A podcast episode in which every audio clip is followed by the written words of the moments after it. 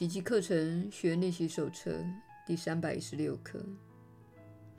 我给弟兄的一切，都是我给自己的礼物。我弟兄所给的每一物，都是给我的礼物。同样的，我所给出的每一物，也是给我自己的礼物。每一件礼物都能帮我放下一个过去的错误。我天父所爱的圣洁心灵，洗涤了所有的阴影。任何一位弟兄所领受到的每一件礼物，不论是在时间或超时间的领域下，都是上天的恩赐。我的宝库已经盈满，敞开的大门在天使的看守下，礼物只会增添，不会流失。让我回到自己的宝藏所在之处，进入那诚心欢迎我回去的家园，安享上主赐我的种种礼物。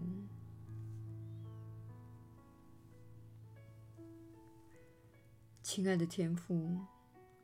今天我要接受你的礼物，虽然我还认不出他们，但是我信赖你一定会提供我所需要的一切，使我得以看见且认出他们的价值，把他们当作自己所要的唯一珍宝。耶稣的引导。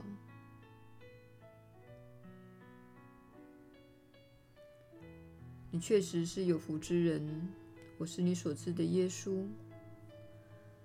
小我的游戏那是为了获取，他利用身体的欲望，以及你对自己崇拜的偶像的渴望，试图让你始终在拿取、储藏，并为自己的秘密保存。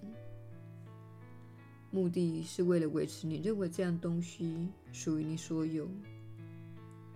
事实上，你所给出的才是你所能拥有的。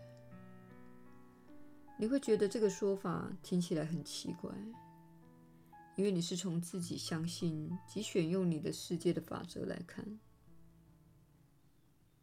在物质世界里，那些法则确实看似真实。如果你有一片水果，而你把它给出去了，你便不再拥有它。但是如果进入无形的世界，你怀有爱，给出爱，这份爱不会被拿走，而是受到强化。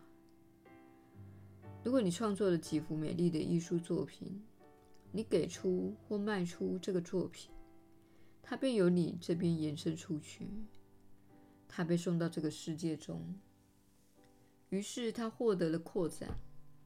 你的作品被分享给许许多多的人。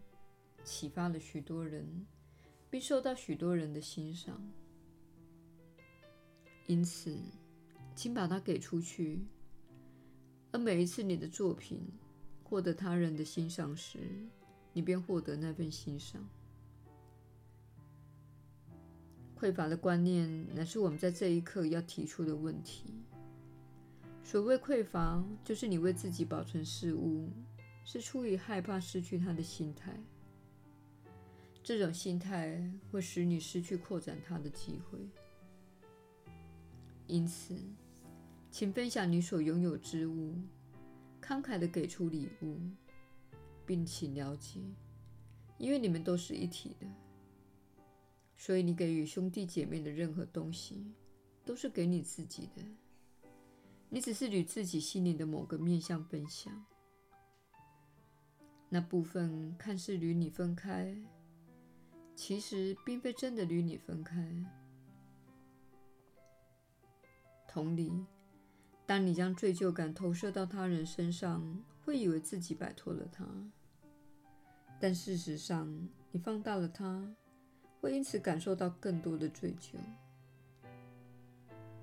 因此，请给出你想保有的东西，分享你想拥有更多的东西。你会发现自己的人生不可思议地扩展开来了。我是你所知的耶稣，我们明天再会。